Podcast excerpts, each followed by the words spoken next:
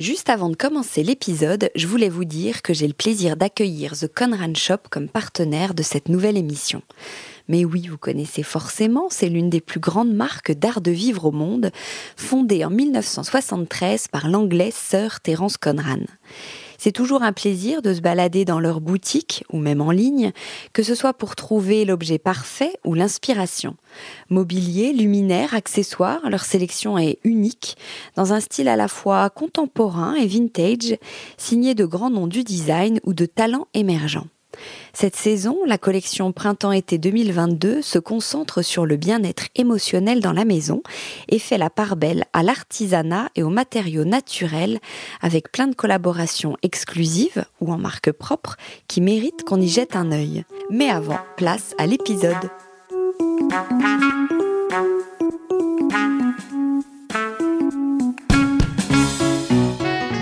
dans Le Club, la nouvelle émission de Décodeur, le podcast qui parle de celles et ceux qui font la déco aujourd'hui. Je m'appelle Hortense Leluc et dans le club, je suis accompagnée de trois chroniqueuses, des expertes de la déco, du design ou du lifestyle, pour parler de tout ça justement. Portraits de talents, événements à connaître, bonnes idées déco, nouveautés, écologie, projets divers et variés. L'idée, c'est de partager nos repérages et nos bons plans dans la joie et la bonne humeur. Allez, bienvenue au club. Tous, bienvenue dans le club. Bonjour les filles. Bonjour. Salut Hortense. Alors aujourd'hui, vous allez peut-être entendre un petit bruit de fond, mais en fait, on enregistre dans la boutique du Conran Shop rue du Bac, parce que le Conran Shop est, est partenaire de cette émission et je suis très contente qu'ils soutiennent le club. Donc on s'est dit que ça pouvait être sympa d'enregistrer ici. La boutique est très belle, elle est très grande, c'est vraiment toujours une, une joie de, de venir ici. Alors, de quoi va-t-on parler aujourd'hui? Le principe reste le même. Trois journalistes, trois sujets. D'abord, Marie Farman va nous présenter des lieux dédiés à la création en Italie. On fait un spécial euh, Italie à l'approche du Salon de Milan et pour d'autres raisons que Marie va nous exposer. Elle va nous, nous parler de lieux qui sont pas encore très connus. Donc, ouvrez grand les oreilles. Violaine Bellecroix, toujours sur son thème de prédilection, qui est la transition écologique, va nous parler de trois marques respectueuses de, de l'homme et de l'environnement. Il y a, je crois, Violaine, une marque de papier peint et deux de meubles, mobilier. Ouais. Et enfin, notre Billy Blanquette nationale va nous donner quelques conseils pour un, pour un coin bureau chez soi, pour qu'il soit euh, agréable, studieux, feng shui et déco, évidemment. Absolument. Eh bien, on commence avec Marie. Marie, comment on dit bonjour en italien? Bonjour, bonne... euh, Ciao, non? Ciao, buongiorno. Je, je, je parle pas du tout, malheureusement, je ne parle pas du tout italien, donc euh, pour cette chronique, je vais pas pouvoir avoir un accent euh, parfait. Eh bien, on t'écoute. Aujourd'hui, à l'approche de l'été, je voulais vous proposer un peu d'évasion anticipée, avec un voyage en Italie à travers de très beaux lieux dédiés à la création, mais aussi au savoir-faire et à l'art, que j'ai eu la chance de visiter ces derniers mois et que j'ai vraiment beaucoup aimé. L'Italie en matière de design, c'est vraiment un pays phare. D'ailleurs, comme tu le disais en introduction, la célèbre Design Week de Milan a lieu bientôt début juin. C'est vraiment le grand rendez-vous international du design et de la décoration. J'avais envie de vous faire euh, découvrir et faire découvrir aux éditeurs trois belles adresses en Italie. En tout cas, c'est des lieux qui sont méconnus, qu'on trouve vraiment pas dans les guides et qui ont euh, un rapport bien sûr avec le design. Ouais, les filles, vous allez aller euh, à Milan? Oh, malheureusement, pas cette année, Non. mais c'est fabuleux, Milan. Ouais, c'est extraordinaire. Moi, je vais y aller deux trois jours. Ouais, gna. T'as de la chance, ouais. Ah, c'est génial. Alors, on commence avec ton premier coup de cœur? Oui, alors on va commencer par Venise avec Orsini, qui est la plus ancienne fabrique de mosaïques à Venise, que j'ai pu découvrir il y a quelques jours. Cette fabrique est également célèbre car elle possède de- le plus vieux four artisanal de mosaïque au monde. On y accède par une petite rue, c'est au nord de Venise. Derrière une porte en bois, on découvre un petit jardin, des ateliers et des entrepôts, tout ça en plein Venise. Ici, on utilise les mêmes techniques depuis 1888. Quatre générations se sont succédées pour produire des mosaïques à la feuille d'or, mais aussi des smaltes déclinés dans plus de 3500 couleurs. Les smaltes, ou les smalti, je crois en italien, Qu'est-ce que c'est c'est une, ouais ouais, c'est une tradition vénitienne. C'est des petits morceaux de verre coulés, soufflés et coupés à la main par des maîtres verriers. La qualité du verre et la subtilité des couleurs fait vraiment euh, la, la spécificité de, des spaltes. Et donc, chez Orsini, ces milliers de couleurs sont rangées dans une bibliothèque qui s'appelle la Bibliothèque des couleurs. Et c'est vraiment la- le clou de la visite. Elles sont rangées dans des étagères en bois, un peu de brande ballant, dans une très jolie pièce. Elles sont rangées par tonalité. C'est vraiment magnifique. D'ailleurs, Anthony Gaudi a été inspiré par la beauté de cette bibliothèque des couleurs et a décidé d'utiliser ces smaltes justement d'Orsini pour la Sagrada Familia. Mais c'est des mosaïques? Ouais. Ouais, c'est ça, c'est des, petits carrés en fait. ouais. Ah, ça doit être beau. Donc aujourd'hui, euh, chez Orsini, il continue à, à créer des décors en mosaïque pour le monde entier, pour des résidences privées, des restaurants, euh, des, des chantiers de déco, mais aussi des églises et des projets artistiques.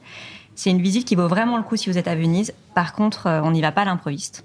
C'est ouvert au public que le premier et dernier mercredi de chaque mois, sauf les jours et c'est fermé les jours fériés et c'est uniquement sur réservation. Ah, fermé, c'est- entre midi et deux. C'est 10 personnes max de, par visite et ça se prévoit. On n'y va pas comme ça en se pointant Ah, devant la porte. quoi. Ouais. Tu connaissais Violaine? Pas du tout. Ah bon, t'avais l'air de dire c'est beau. Non, je disais la chance Ah oui, d'avoir la chance. euh, pu y aller. Je Mais ça, ça, c'est l'Italie, c'est c'est les petits trucs qui sont Ouais, mais tu vois, planqués, tu on imagine. Venise, tu, enfin, Oui.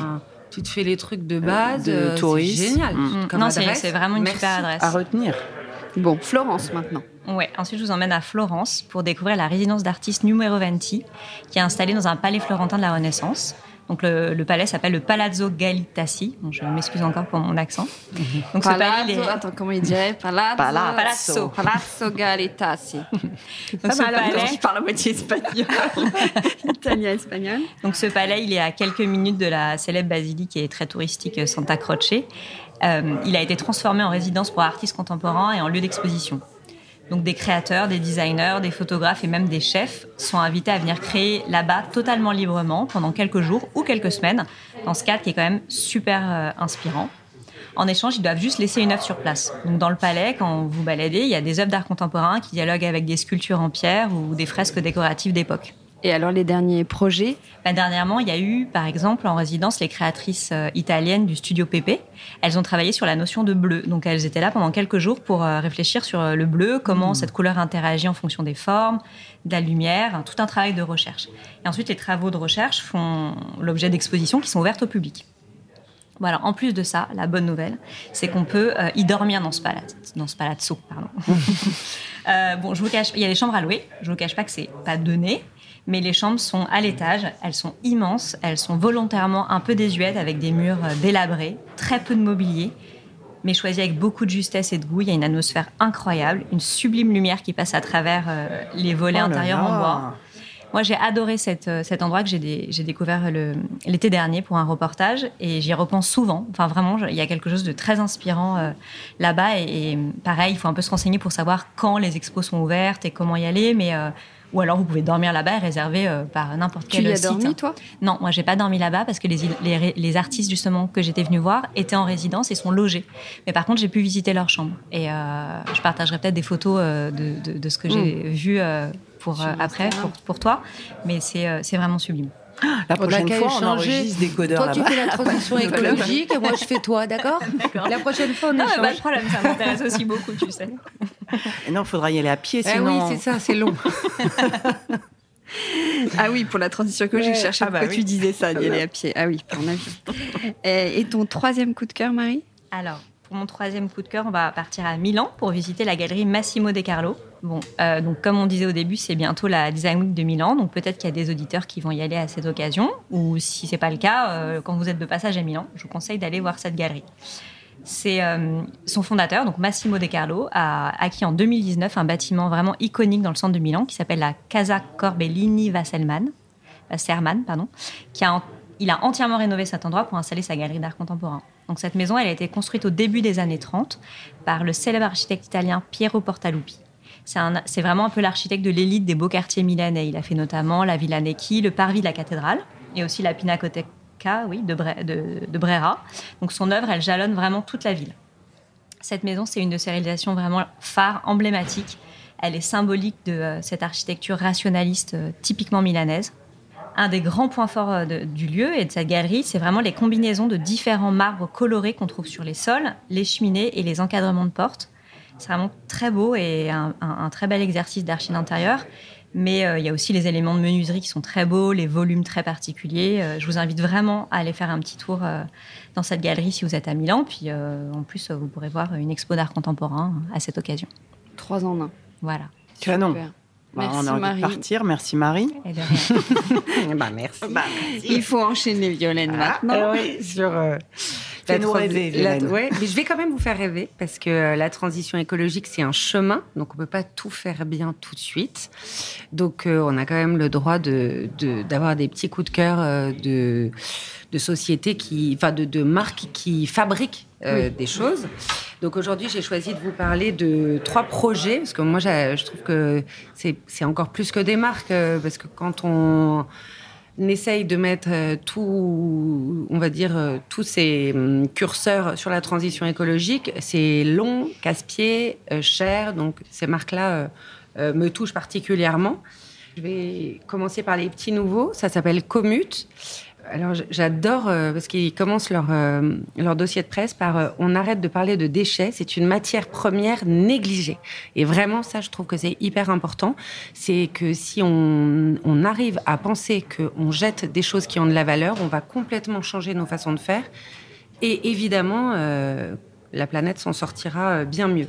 Donc, c'est un atelier à Pantin qui a été incubé par Lemon Tree.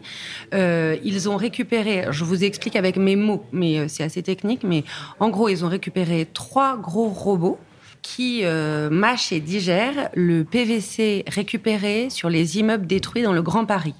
Ah oui, c'est les gros, gros travaux, là. Voilà, Ouais. donc ils récupèrent bien. euh, le PVC, ils le broient, ils le mâchent, et ils en font un mobilier euh, qui, est, qui est vraiment sympa. Je trouve qu'ils ont créé un espèce de nouveau vocabulaire, c'est très original. Ça ressemble à rien. euh, C'est génial, ça ressemble à rien. hyper- Non, mais justement, je trouve que c'est sympa. C'est pas. euh, Ah, pardon. Tu vois, c'est- non, non, je disais ça dans le sens positif.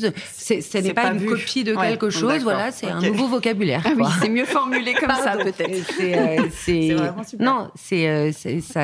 Ah oui, oui, ça ressemble à rien. Quand on dit tu ressembles à rien, ça veut Oh dire, oui, là, je- pardon, j'étais dans ma construction, ça ne ressemble à rien de ce qui existe. Mm. Voilà. Et euh, donc, c'est la création d'un mobilier monomatière. Et le monomatière, je, je m'arrête deux minutes là-dessus parce que c'est hyper important quand on s'intéresse à la transition écologique. C'est que ce qui est recyclable ne peut l'être que s'il est composé à 100% de la même matière. Dès qu'on est sur des Mélange. c'est Ouais. l'enfer. Que Ouais. ce soit le textile, que ce. En fait, quand vous achetez quelque chose, 30%, 20%, 10%, euh, C'est- non. 100% coton, voilà, on comprend, on sait, voilà, c'est bien. Donc, eux, ils font de la monomatière Mm. pour que ce soit 100% recyclé, comme je vous ai expliqué. Donc, c'est cette petite famille de robots euh, qui euh, mâchent tout ça et ils fabriquent euh, euh, les meubles, et recyclable. Donc, le meuble Mm. pourra être complètement recyclable puisqu'il n'est en une seule Une seule matière. Et euh, donc, euh, une, c'est une emprise à, évidemment faible empreinte carbone. Et ça m'aurait donc qui a été cofondée par Philippe Tissot et pardon à l'avance pour mon accent ou ma prononciation Yuting Xiu. Je crois que voilà, ils en font. ils- Voilà, ils utilisent l'artisanat numérique pour changer la donne, euh, créer une ligne de mobilier. Et je trouve que vraiment de A jusqu'à Z, euh, on est heureux de, de voir tout est pertinent. Voilà, dans le. Après, il faut aimer les meubles, mais euh, ça c'est une autre affaire. Le mais en style, tout cas, oui, c'est un Ouais. style très particulier, très coloré, c'est très euh, contemporain, un peu pop. Comment ça s'écrit? Commute. K-O-M-U-T. Et pour le Non, retrouver, mais je dis ça pour les personnes qui nous écoutent. Ah, et pour les retrouver sur Insta, c'est Commute, la présentatrice de l'émission. Non, mais je connaissais pas. Tu connaissais, toi? Non, ça sort là. Ah, bah voilà. Marie, voilà. tu vois? Oh, Marie, elle connaît. Marie, elle connaît Non, mais on a la même Première. dileuse Ben oui, d'informations. exactement. et en plus, leurs euh, robots sont issus de euh, d'usines, donc ils les ont euh, rebricolés pour qu'ils fassent ce qu'ils veulent, mais donc des- en plus c'est de recyclage. Donc Ah. De voilà, je les adore. Tout, est bien, tout est bien fait, ce qui est une très belle transition pour la deuxième marque dont je vais vous parler, qui s'appelle Bienfait Paris. C'est une marque Ah. de papier peint. Ouais. Cécile. Euh, ouais, facile. Elle est tombée toute seule cette transition. Euh, donc ça a été fondé par Cécile Figuette. Voilà, je, je- j'aime beaucoup euh, les modèles, mais surtout, ce que je trouve intéressant, c'est que dès le départ, elle euh, s'est hum, positionnée comme un éditeur de papier peint, mais pas classique. C'est-à-dire qu'elle a une collection qui est assez courte. Tous les papiers peints sont tout le temps disponibles. C'est du sur-mesure, c'est-à-dire le décor n'est pas sur mesure. Vous achetez euh, tel modèle ou tel modèle. En revanche, il est mis à vos mesures. Donc, quand vous posez un papier peint bien fait, ça, je ne sais pas si ça vous est arrivé, vous le posez sur votre mur et vous n'avez pas de déchets. Vous avez euh, une, des- le petit, on va dire, Parce un petit centimètre. sur mesure la- par même rapport à la bonne taille de ton C'est ouais. pile la Mm. dimension avec 5 cm de marge pour pas Mm. euh, te planter. Mais tu n'as pas, euh, comme les autres rouleaux de papier Ouais. peint, euh, t'en as de plus en plus des marques qui font un Ouais. peu de sur mesure Et je trouve comme que c'est super malin. Bah oui. Parce que même si je recyclais mes chutes aussi, de, pa- ouais. de papier peint en papier cadeau, Hum, bon, je préfère hum. pas avoir deux chutes. Quoi. Donc déjà, ça c'est super. Euh, elle n'a pas de stock, donc elle ne surproduit pas. Mm. Euh, économie d'emballage, quand vous les recevez, euh, c'est pas, hein, c'est vraiment le carton tout fité, Mm. tout moulant sur le sur le rouleau. Euh, les supports, donc le papier, ce sont des supports éco-conçus, fabriqués en France ou en Belgique. C'est des papiers intissés.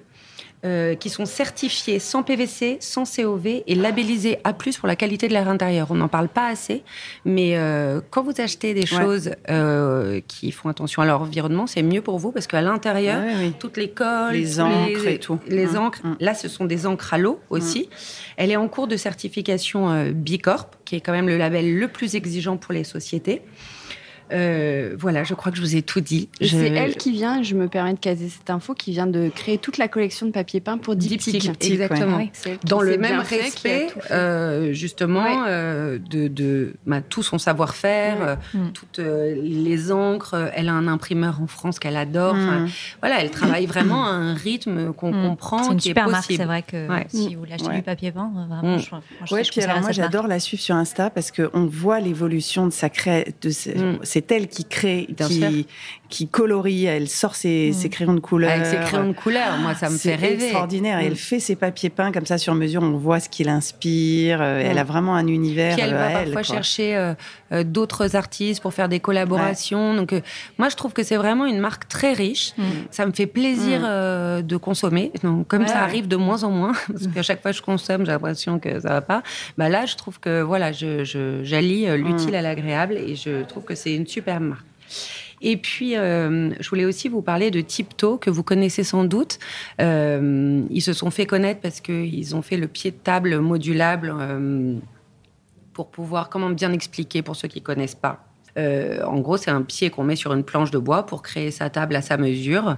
Enfin, c'est Euh, plusieurs des pieds pieds. indépendants. tu- Plusieurs oui, pieds, tu voilà. achètes quatre pieds, tu, prends ta, tu les fixes à une Tu prends une planche. planche de bois Exactement, un on peut même en de acheter table deux basse pour et- euh, mettre une Ouais. planche contre un mur. Ouais. Moi, j'avais fait ça dans une entrée assez pratique. Mm.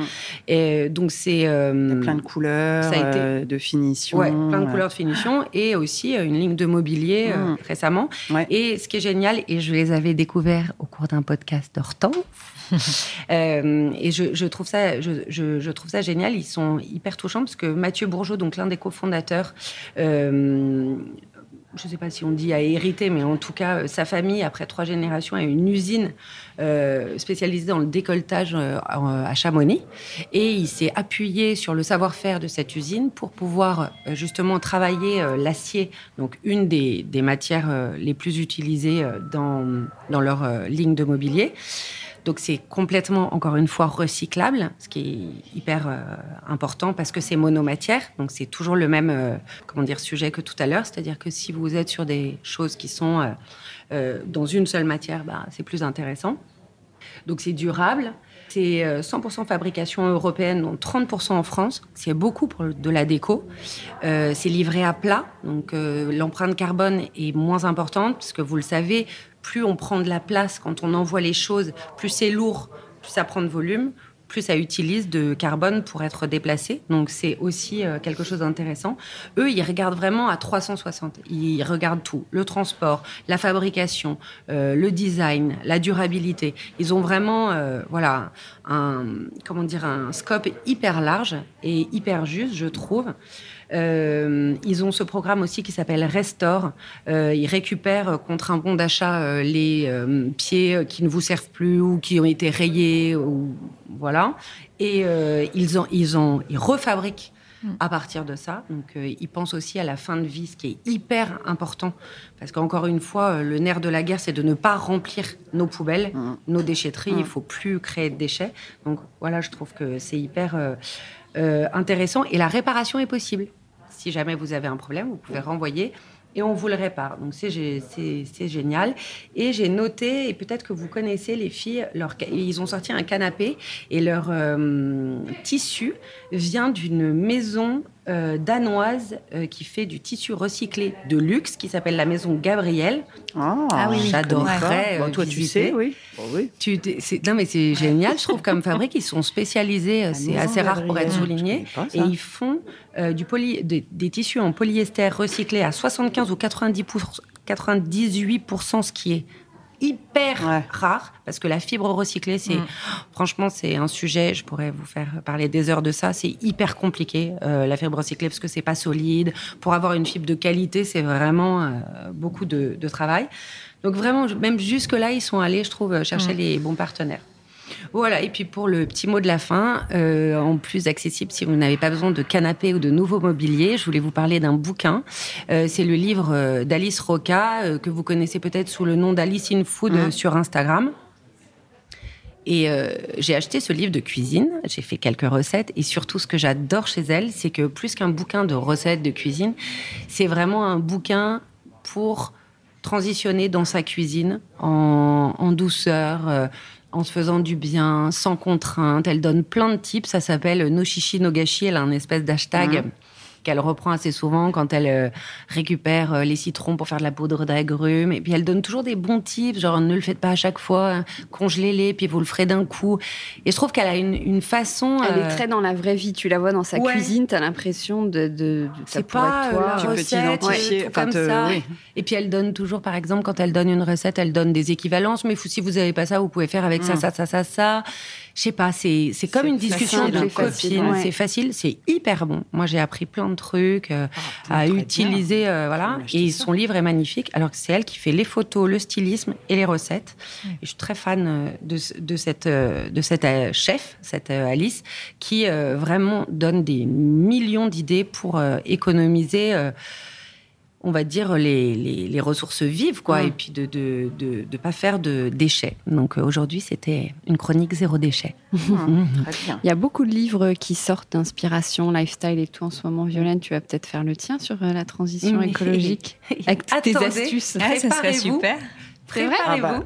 Ah bon je n'en dirai pas plus Ah. J'ai essayé ton truc pour enlever les taches de frais hier. J'ai vu C'est un truc de ouf. Mais oui, ça c'est marche. bien. Alors moi, j'ai failli faire un magique, commentaire. C'est ce que faisait ma mère, moi. Elle Non. met du pipi. Ouais, tu, euh, tu mets un petit verre de pipi. tu- tu Elle a partagé une astuce hier sur son compte de transition écologique ça là pour euh, euh, quand tu as des taches, quel nettoyant tu prends Et ben là, elles ont montré une solution avec de l'eau chaude vraiment euh, brûlante et ça s'en va. Ouais, Ouais. quand brûlante. la tâche est fraîche vous tendez Bon, le après, tissu Si c'est du coton, quoi. Parce Ouais. que si c'est sur un synthétique, à mon avis, ils font quoi. Eh ben, essaye le coup du pipi. je, je, je te citerai ma vieille hashtag Ma mère- Bah, il faut que tu testes. Ma mère, elle a toujours fait ça. Mais sur la sur une tache En fraîche. fait, hein. tu mets tu- un pipi Ouais. chaud sur une tache fraîche. Non, pas un pipi chaud, tu mets. Non, mais j'adore. C'est parce que, euh, tu, ouais, tu mets dans un verre, tu trempes euh, genre la nuit et euh, le lendemain, euh, la C'est tâche est dingue. partie. Écoute, c'est Je truc le de grand-mère, hein, c'est le cas non, mais je vais dire. le partager c'est rigolo Ah oui. j'aime bien Bon, après, il faut peut-être essayer. hein. C'est ma mère, elle dit des conneries Oui. hein, parfois. C'est peut-être un pipi des C'est années 70. ah bah Oui, c'est peut-être un pas les mêmes, tu sais que tout ce qu'on C'est mange. je partage euh, que ce qu'on a testé s'il te Ah, bah plaît alors, vous, trest- vous on est dans l'expérience Allez, Bon, alors du coup, je sais pas où on en était. ok. Euh, Billy Blanquette. Oui. Billy, alors tu vas nous parler. On, on se Boulot. reconcentre. Ouais, Moi, euh, Merci. je mets mes lunettes, je vais vous parler boulot, on n'est pas là pour rigoler. Euh, Ah, enfin, non, je rigole. Non, moi, je parlais euh, déjà des vacances et toi, tu Ouais, nous toi, remets tu- au travail. Voilà, exactement. Moi, c'est retour euh, à la réalité. Enfin, euh, je voulais vous parler plus exactement du fait de travailler chez soi et de la manière idéale dont on peut s'organiser pour avoir un espace bien à soi dans la maison. Parce que c'est vrai que depuis deux ans, beaucoup d'entre nous ont vu leur façon de travailler bouleversée et ont découvert le fameux télétravail dit TT. J'ai appris ça l'autre jour. On dit Ah bon TT. Ah, je l'ai appris hier, Quelqu'un a répondu longtemps. en disant Je suis en TT euh, Voilà, demain. TT. Ouais, bah, c'est Ah, quoi voilà. TT voilà, c'est ça. Donc nous quatre, bah, c'est un truc qu'on connaît quand même depuis longtemps, mais euh, pour certains, ça n'a pas dû être une mince affaire quand même de, de s'organiser parce que travailler chez soi, hormis la discipline que ça implique, ça demande quand même un minimum donc d'organisation et de confort. Alors quand c'est occasionnel, on peut se poser sur un coin de table, mais quand c'est tous les jours pendant 8 heures, il y a quand même un minimum à respecter. Et en fait, j'avais envie de vous parler de ça parce que euh, quand je fais mes reportages euh, photos et maintenant qu'on a écrit notre livre avec Caroline Vatelet, notre livre Toi et moi, je rappelle le titre, et que j'ai appris plein de choses sur le bureau, je suis surprise à chaque fois euh, par cet espace parce qu'en fait, on a tous tendance à faire la même erreur et à privilégier l'emplacement le plus pratique dans une pièce plutôt que l'endroit où l'on travaillera le mieux. Donc c'est pour ça que j'avais envie un petit peu de remettre euh, l'église au milieu du village. Alors déjà, eh ben, il faut choisir l'endroit. Donc si on n'a pas de pièce dévolue, ce qui est quand même le cas de la majeure partie des citadins vivant en appartement, il faut essayer quand même de se créer un espace où on peut s'installer.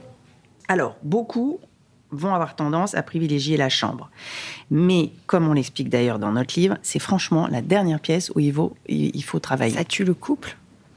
Non, ça tue pas le C'est comme la télé. ouais, ça tue. Bah non, en fait, ça tue le sommeil parce que la, la chambre, elle est faite pour dormir et pas pour se rajouter de la charge mentale ou intellectuelle. Donc, si vous n'arrivez pas à dormir et, quand, et que vous, vous travaillez dans votre chambre, essayez de travailler ailleurs. Peut-être que vous aurez autre chose dans la tête que vos dossiers. Voilà. Forcément qu'on a un petit bout de, son cerveau qui est, euh, qui est impacté. Et puis, euh, moi, je me dis que travailler toute la journée en face de son lit, euh, ça peut aussi donner envie de rien foutre, quoi. je sais pas.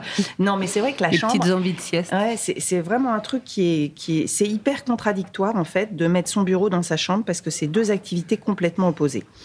Après, si on peut vraiment pas faire euh, autrement, ok. Mais alors le soir, il faut vraiment fermer la boutique. On range l'ordi, on met les dossiers dans les boîtes et on fait disparaître tout ce qui fait penser au boulot. Voilà. Donc après, hormis la chambre. Ah oui, si on ne met pas dans la chambre, oui. on s'installe où? Dans le salon?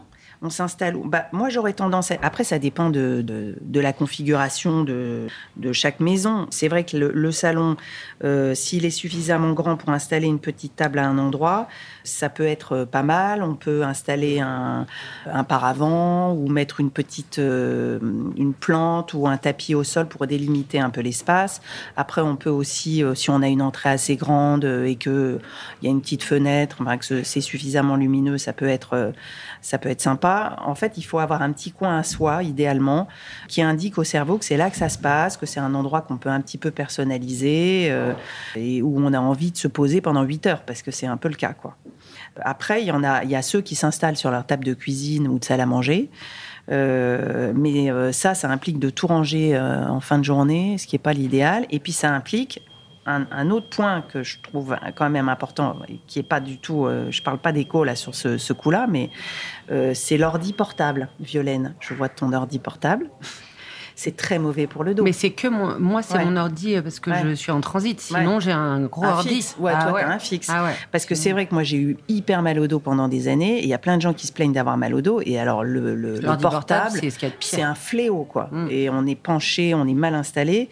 Donc, idéalement. Parce que quoi, euh, l'écran est plus bas donc Il est trop petit et c'est le trackpad. C'est ça. En fait, c'est quoi? C'est le trackpad. C'est quoi le trackpad? C'est la, souris. la souris intégrée. Puis en fait, t'as pas, pas ton bras bien posé ah comme ça. Voilà. Donc il faut euh, le portable, ça doit te servir que pour euh, un rendez-vous. Mm. tu peux pas bosser durablement là-dessus. Euh, c'est ça. Au quotidien, en fait, il faut avoir la tête droite, le regard à l'horizontale, et là, tu as le regard vers le bas, donc la nuque vers le bas, mm. et donc les cervicales, elles, elles trinquent direct, quoi.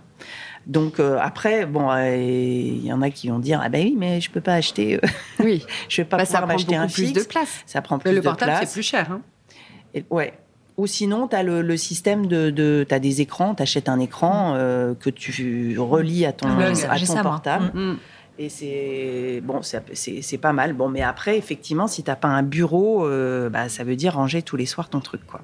Donc, si on a un bureau, parce qu'il y, y, en a des qui ont, qui ont la chance d'avoir des bureaux. Euh, ça facilite grandement les choses. Mais là encore, attention, parce que euh, là aussi, c'est quelque chose que j'ai vraiment appris euh, en faisant le bouquin, parce que moi, je ne savais pas du tout tout ça. D'ailleurs, j'étais moi-même très mal lotie. la première fois que Caroline Vatelet est venue à la maison, elle m'a dit ton bureau, ça va pas du tout, ce que je n'avais pas du tout imaginé. Parce qu'en fait, on a tous tendance à faire la même chose. C'est qu'on, je ne sais pas pourquoi, on met les, bureaux souvent contre les murs, face à un mur. Alors qu'en fait, en feng shui, l'idéal, c'est d'adopter euh, donc la, la, une, le- la position du fauteuil. C'est, comme ça que ça s'appelle en feng shui. C'est un truc euh, bon, chinois ancestral, bref. Et alors, la base du truc, c'est qu'en fait, donc, il faut pas installer son bureau face au mur, mais dos au mur. Il faut avoir le mur dans le dos, ce qui donne un vrai sentiment de soutien et de protection, plutôt que de sentir un vide derrière soi. Surtout s'il y a une porte et que n'importe qui peut entrer sans qu'on le voit arriver. En fait, inconsciemment, c'est insécurisant d'avoir du vide dans le dos. Et donc, euh, la position du fauteuil, Et puis surtout, tu as une vue plus dégagée. bah, tu as une vue dégagée. Mais les- Sinon, tu vois le mur, tu regardes le mur. Bah oui, mais euh, moi, je peux te dire que dans tous les moi, reportages dans que je les fais, open space, enfin, les Ah mini bon open space que j'ai fait, je m'arrangeais toujours pour avoir un mur dans le dos. ah bah, c'est bien. Je trouve ça hyper insécurisant d'avoir euh, le, le- je pas, rien- Bah oui, le Bah ouais. vide dans le dos.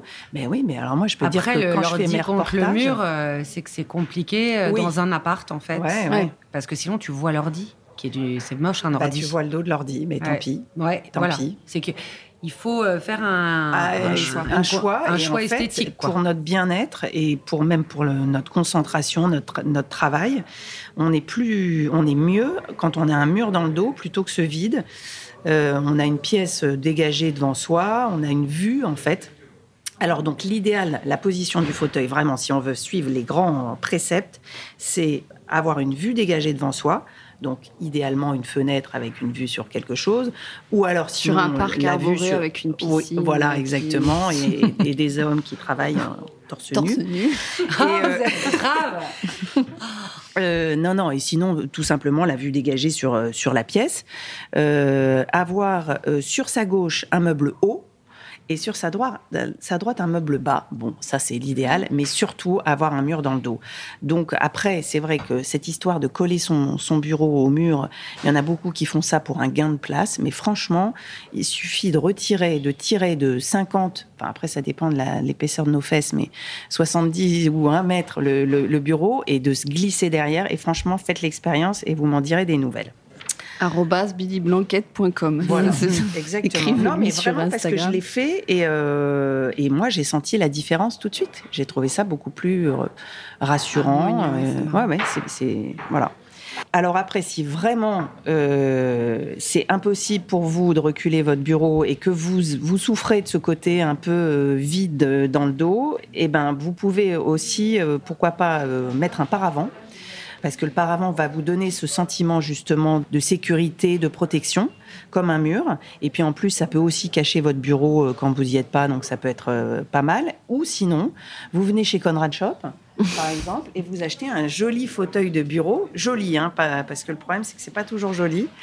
Et, euh, et c'est pour ça en fait que souvent il y a des fauteuils de bureau aussi à dossier haut, c'est que bah, il y a ce côté assez, euh, enfin je sais pas si c'est pour ça, mais en tout cas c'est bah oui, et ça, c'est- c'est c'est- c'est beaucoup plus protecteur qu'une chaise euh, plus basse.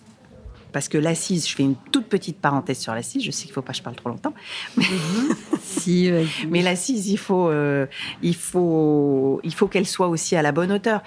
En fait, pour, ça fait 20 ans que je bosse chez moi et j'ai eu tellement mal au dos que euh, la déco dans le bureau, c'est super, on va en parler deux secondes, mais franchement, c'est hyper important, la hauteur de la table, la hauteur de l'assise, parce que là aussi, l'assise, euh, idéalement, faut la régler en hauteur, et il faut se mettre de manière à ce que, comme tu disais, Violaine, on puisse poser l'avant-bras sur le, sur le bureau, parce que si le coude est dans le vide, ce qui arrive souvent, euh, bah, ça tire en fait euh, vachement sur le, les cervicales et ça, voilà. Après, tu peux plus bouger, tu finis chez le kiné et tu peux plus travailler. Voilà. voilà, ça c'était pour le côté pratique. Pour Et éviter puis- le congé maladie. Merci, bah voilà. Émilie. Bah voilà. Vous voyez, grâce à moi, vous avez travaillé encore plus. Et après, pour le côté, Côté déco euh, déco, euh, bah, comme c'est quand même un endroit euh, où on passe donc 8 heures par jour, on a le droit de se faire plaisir. Quand on travaille, on aime bien être inspiré peut-être. Alors si on est dans des métiers créatifs, il y a des choses qui nous inspirent plus que d'autres. On peut mettre des petits objets, des petits gris-gris. Moi, j'ai des petits, j'ai un petit Ganesh.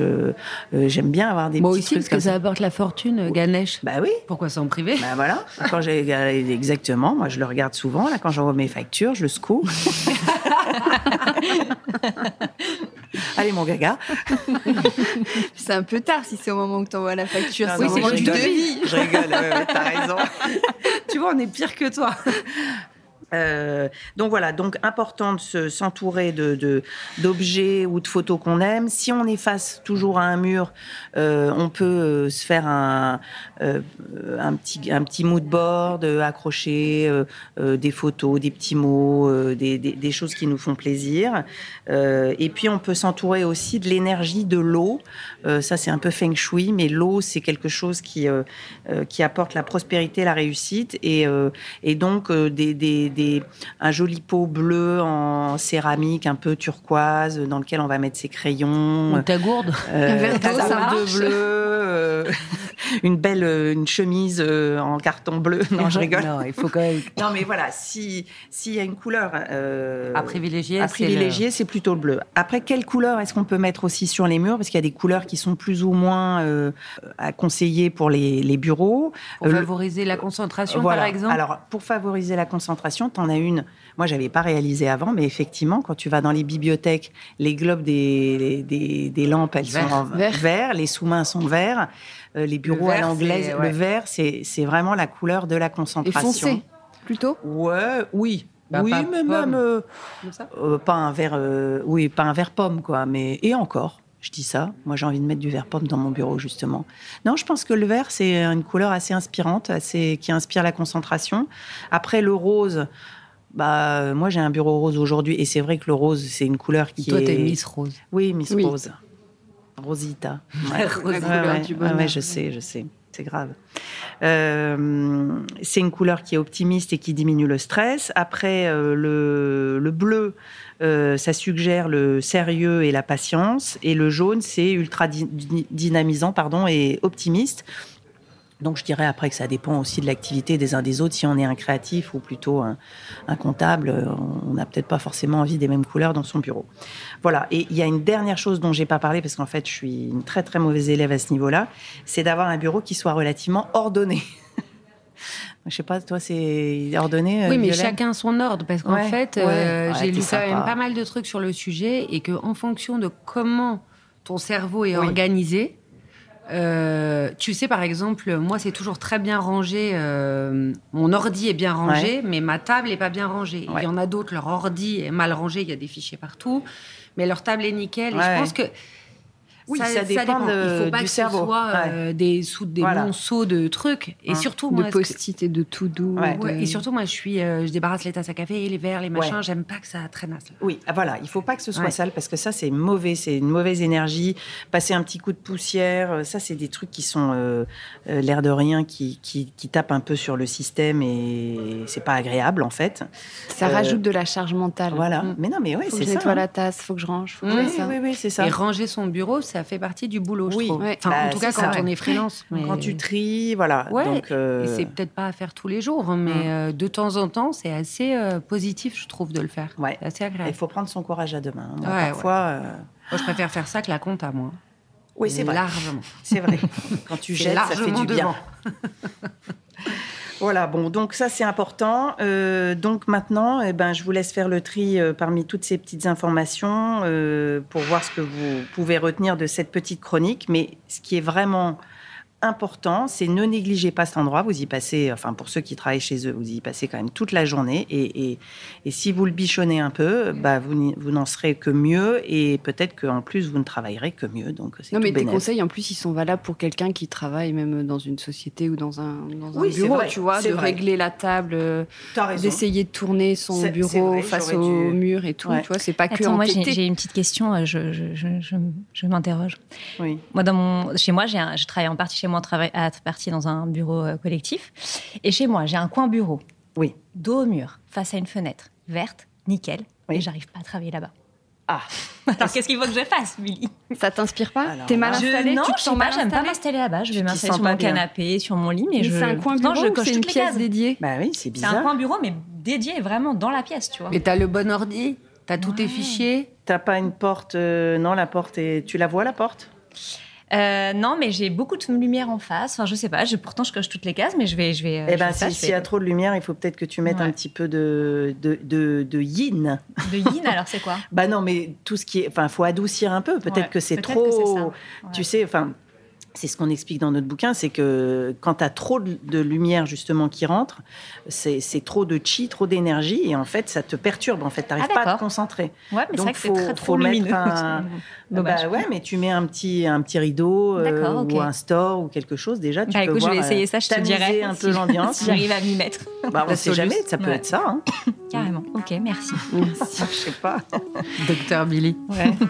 Bon, merci beaucoup les filles Bah, pour merci ce à toi, troisième Merci. épisode du club. Déjà. Merci beaucoup. Ouais. Ouais, à merci. bientôt. Merci au Conrad de nous avoir Oui. accueillis. À bientôt. Merci. À bientôt, merci. Bye bye. Décodeur, c'est terminé pour aujourd'hui. Merci beaucoup d'avoir écouté en entier. Si vous avez aimé cette émission, n'oubliez surtout pas de vous abonner au podcast pour ne pas rater les prochains épisodes. Bien sûr, vous pouvez aussi la partager en l'envoyant à vos proches ou en story Insta. D'ailleurs, vous pouvez me retrouver sur le compte Décodeur où je poste quasiment tous les jours. Et si jamais vous écoutez cette émission sur Apple Podcast et que vous avez 20 secondes, n'hésitez pas à laisser un commentaire. C'est juste sous la liste des épisodes. C'est comme partout, plus j'ai d'avis et d'étoiles, plus le podcast se détache et se fait connaître. Voilà, merci beaucoup et à très bientôt alors, ici ou ailleurs.